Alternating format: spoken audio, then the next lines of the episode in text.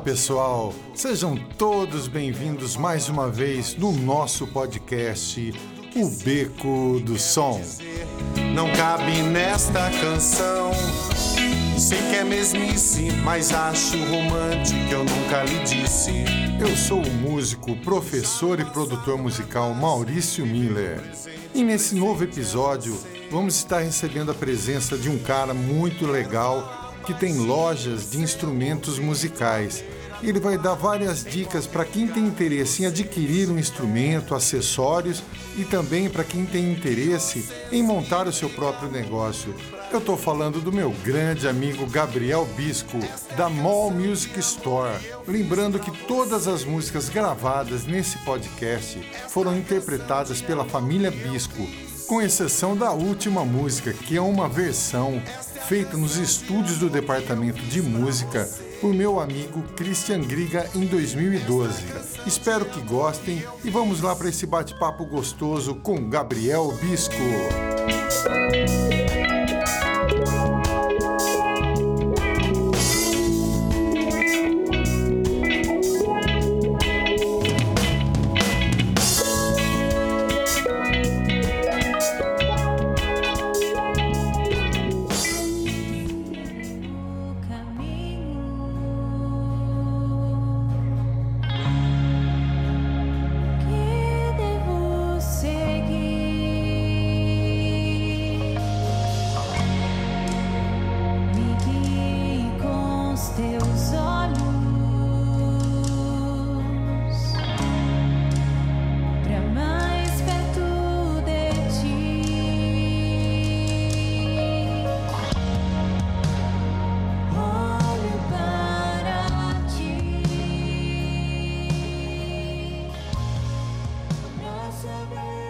Olá pessoal, estou muito feliz aqui hoje. Estou com o meu grande amigo Gabriel Bisco. Ele é proprietário de algumas lojas de instrumento e vai dar um toque para a gente aqui a melhor forma de comprar, como que funciona o comércio de instrumentos aqui no Brasil. Beleza, Gabriel? Bem-vindo aí no Beco do Som. Opa, muito obrigado. Para mim é uma honra inenarrável estar aqui com o grande Maurício Miller, cara, o o dinossauro da música de Paulínia. prazer é todo meu, cara. Puxa, a gente se conheceu assim na, na loja que você tinha primeira quando você chegou aqui em Paulínia já fizemos uma grande amizade, né? Foi bem bacana. Muito... Fala pra gente um pequeno histórico seu aí da sua trajetória na música, como que funcionou isso para você? Você sempre foi músico e de repente já tinha loja na sua família para vender instrumento. Como que foi essa trajetória e conta pra gente. Beleza, vamos lá. Foi exatamente o contrário. É, eu sou de uma família de músicos, todos lá tocam, então é meio que uma obrigatoriedade você tocar. O primo, o neto que não toca é o cara que não vai ter assunto nas festas do fim de ano, né? É o cara que vai estar, tá, tipo, boiando lá. Uma família musical. Então é meio... Todos, todos. Meus avós, meus pais, é, todo mundo sempre teve é, junto, né, envolvido com música, ouvindo música. Então isso aí é algo que está no sangue.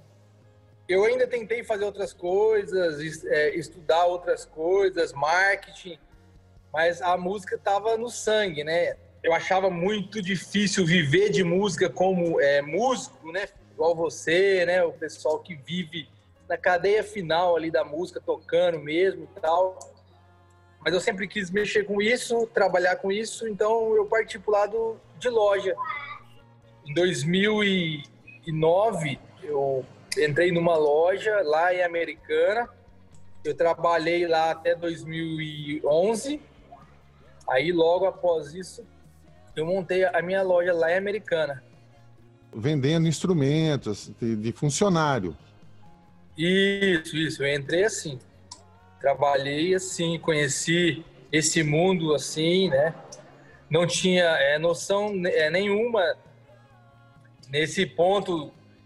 É, realmente vende, se dá para viver disso. E aí foi apresentado a esse mundo e vi que era um mundo muito bom, né? Lucrativo e muito prazeroso, né? Esse, a música é algo né, poderoso, prazeroso. A música tem poder, né? Tem, cara. Tem um amigo meu que fala assim que a música é um presente de Deus que é dado para aquele momento. Acabou, acabou o presente. É legal. É algo hein? muito quente. Muito quente.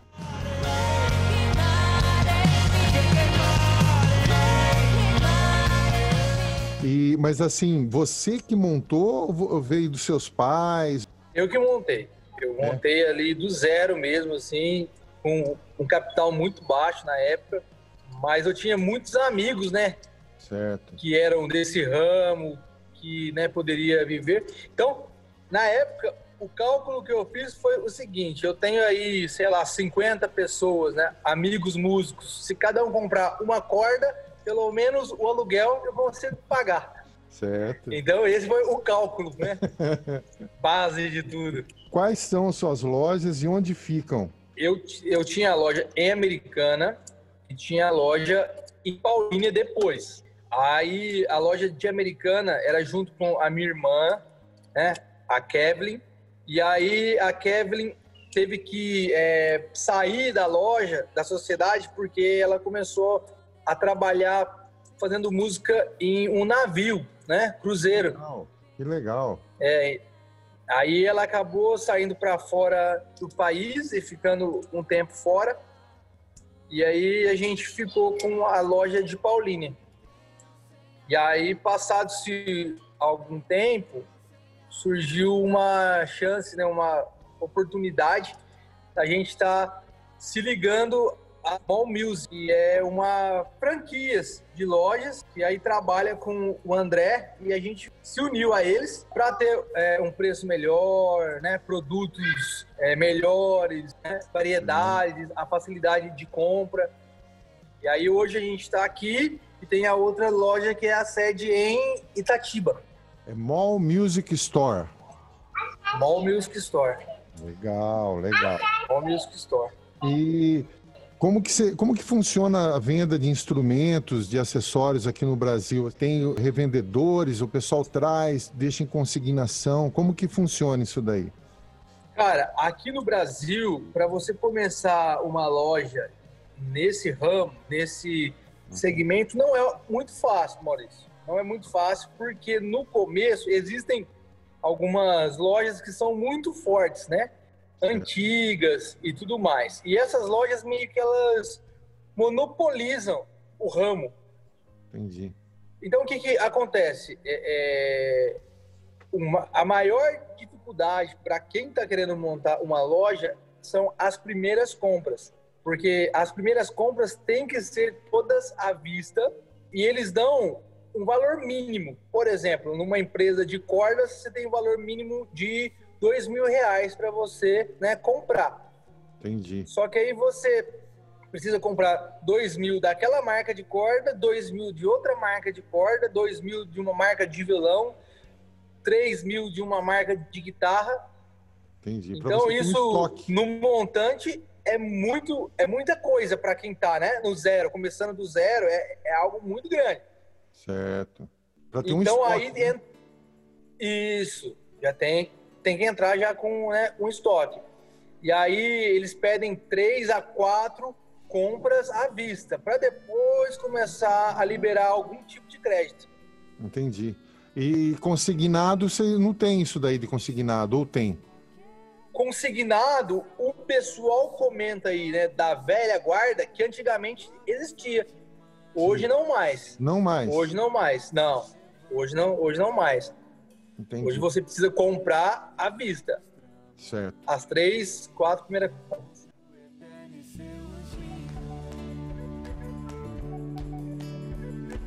Dizem vamos nos libertar de Deus.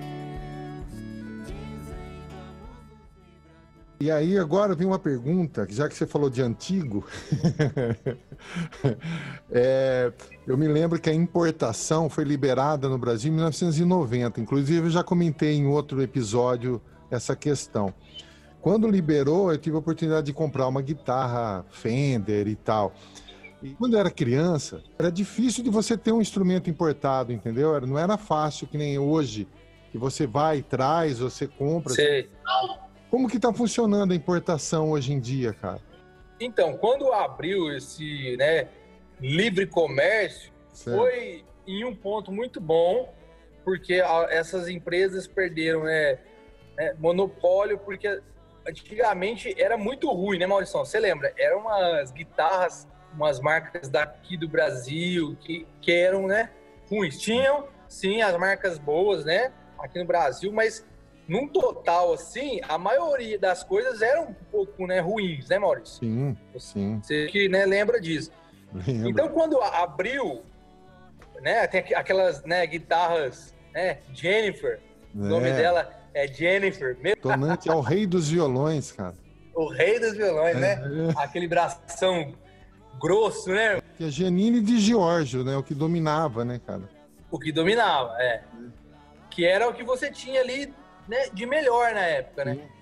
Então, quando é, abriu para as empresas, né, conseguirem trazer de fora do país, foi por um, por um lado muito bom, porque aí tinha muita coisa boa no mercado, né, barata, com um preço bom, porque Sim, como, né, a demanda era grande e a oferta também, então começou a ter um preço um pouco melhor.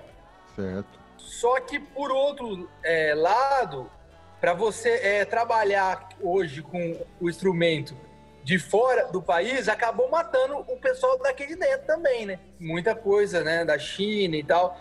Foi bom por um lado, mas por outro lado também né, ficou difícil para essas empresas aqui do Brasil, né? Janine mesmo. São empresas que quase né, sumiram no mercado, né? Por conta Entendi. Aqui do Brasil, que marcas de guitarra? Tajima? Qual- Quais que você recomenda? Hoje, aqui no Brasil, tem algumas marcas que é, fazem aqui que são boas, né?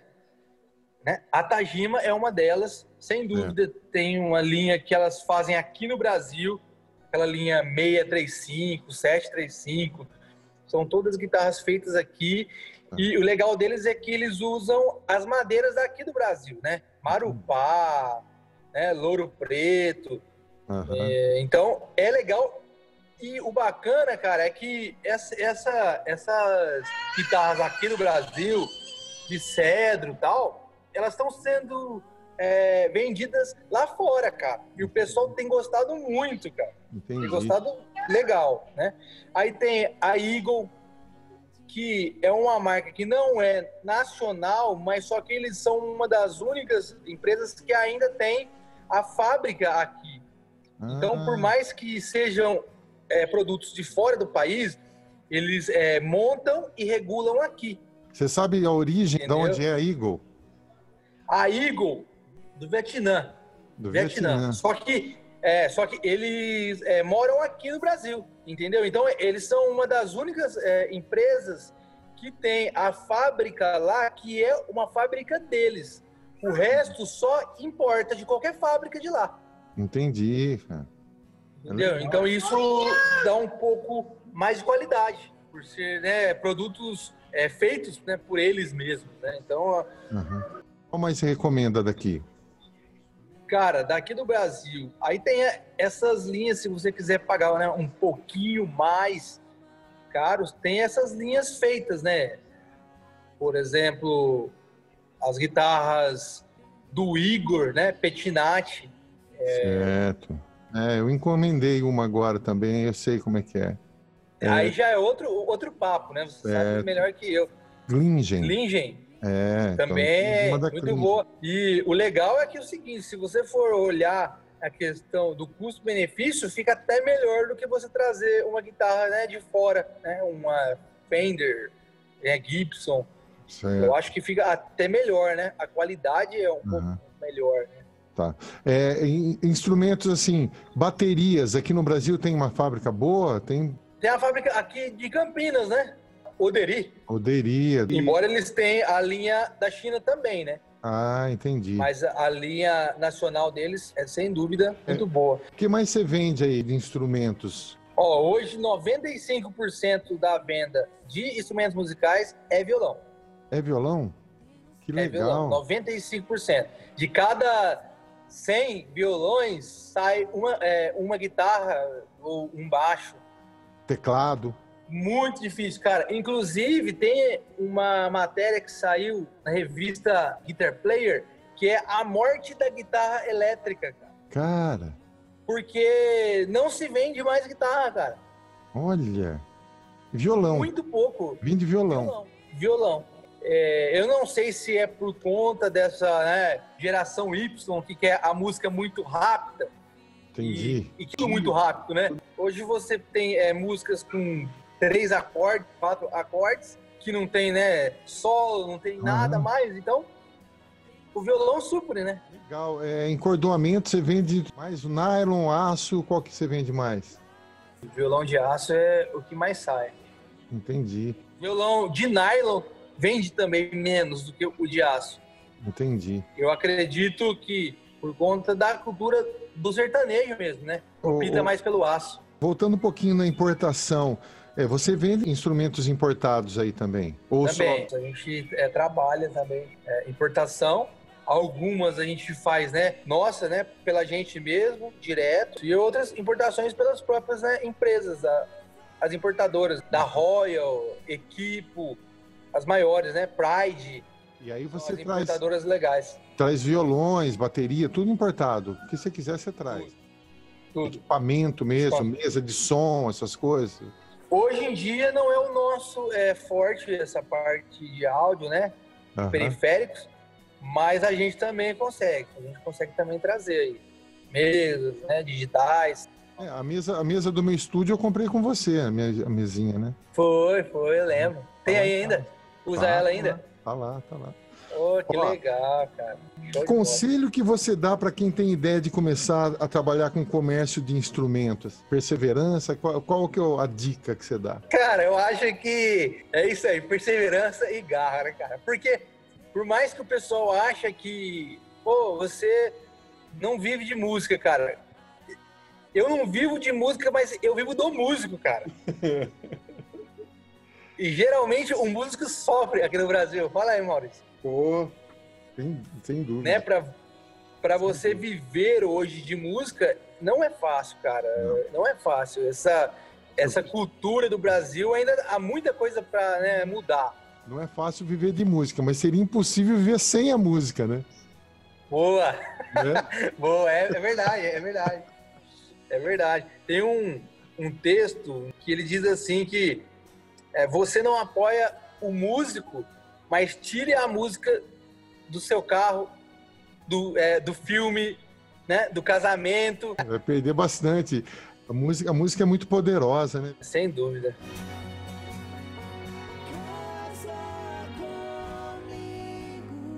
Como que está sendo esse momento que nós estamos atravessando aqui, esse mo- momento de pandemia aí? Como é que foi para você e como que está sendo agora?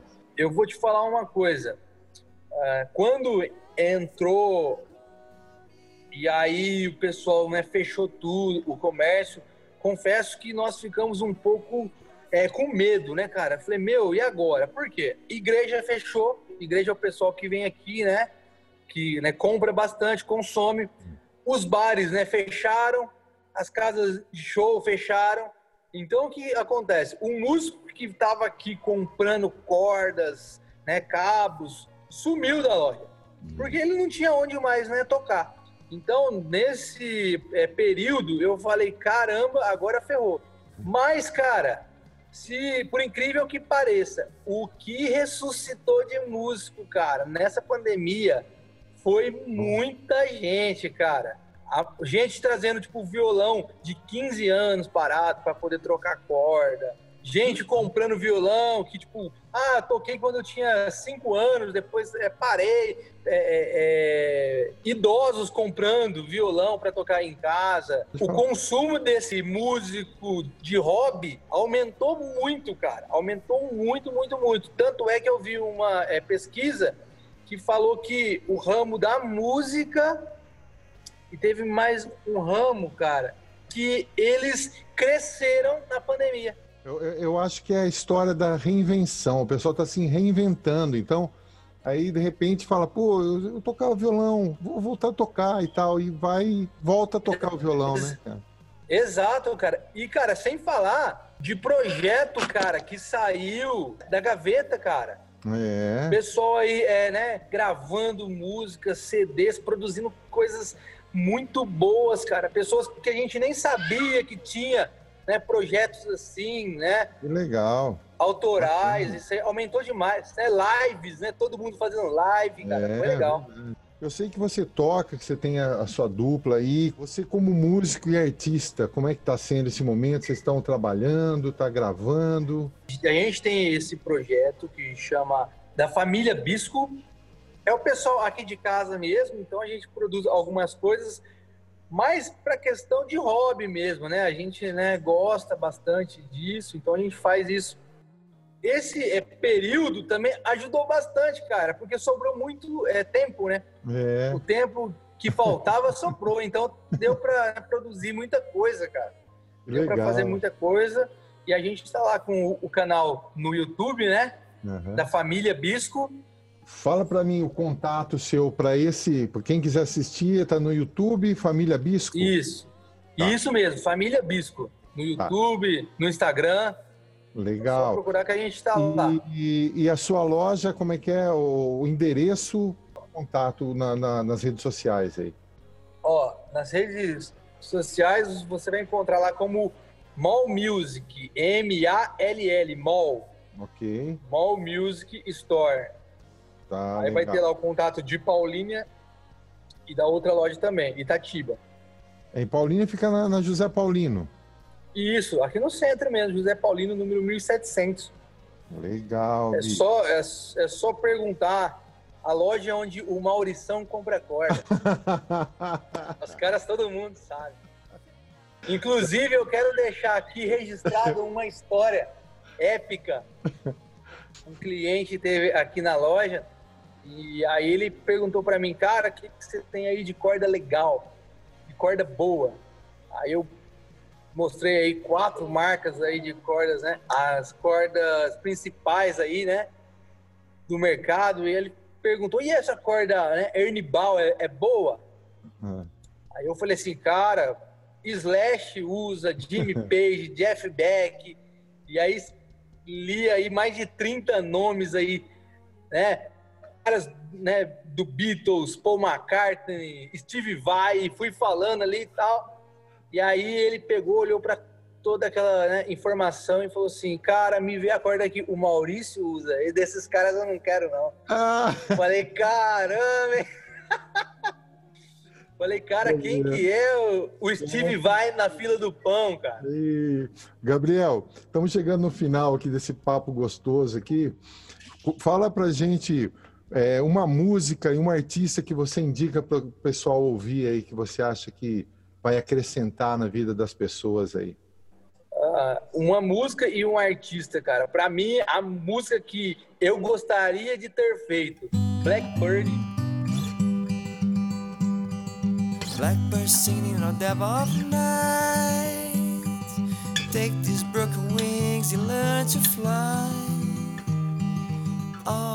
Sensacional. Essa música, eu acho que é uma música atemporal, cara. Porque é uma música tão antiga e tão nova, cara, e tão moderna, os acordes, né? Maravilhoso. tudo da Beatles, né, cara? Acho que Beatles, né, cara? Não tem. Beatles, eu acho que é o, o, o pai de tudo, né? Fala aí, Maurício. Sim, com certeza. Existe a música antes e depois dos Beatles, né? Você percebe que é o seguinte, cara, você ouve Beatles e você percebe né, a sequência de acordes. É, é tudo muito novo, cara. É. É tão revolucionário que desde a parte musical, a parte de gravação, a parte de orquestração junto com a banda, de música ao vivo, de ter que ter um equipamento, criar o PA para poder fazer uma música ao vivo num grande estádio, tudo partiu deles, cara. Se você for analisar. É, tem uma história que eu achei muito massa, que o amplificador AC30 da Vox foi criado para um show dos Beatles, cara. Você pensa nisso? Que violento, cara. É, Gabriel, bola, cara. então você indica Blackbird e os Beatles é a banda que você indica e tem algum outro artista que você queira deixar aqui registrado? Cara, e a família Bisco, né? Sim. E Maurício Miller, né, cara? A família. Miller no geral, né, querido? Um prazer receber você aqui no Beco do Som, viu? É muito bom bater esse papo. Eu tenho certeza que vai acrescentar muito na vida das pessoas, dos músicos. que esse podcast é dedicado aos músicos e aos amantes da música. Eu tinha que ter esse papo com você, tá bom? Muito obrigado. Muito bom, cara. Deus abençoe você e sua obrigado família. Obrigado a gente, viu, cara? Tamo junto. Tamo junto. Take these second eyes and learn to see all your life. You were only waiting for this moment to be free. Blackbird fly.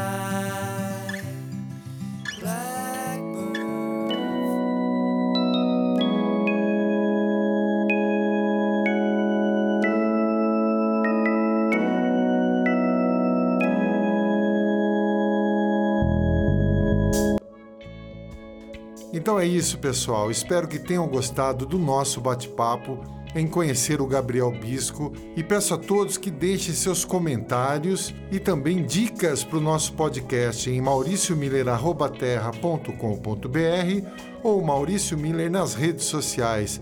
Obrigado a todos por ouvirem o nosso podcast, O Beco do Som. Quero falar de amor, também quero falar de paixão sinto e quero dizer.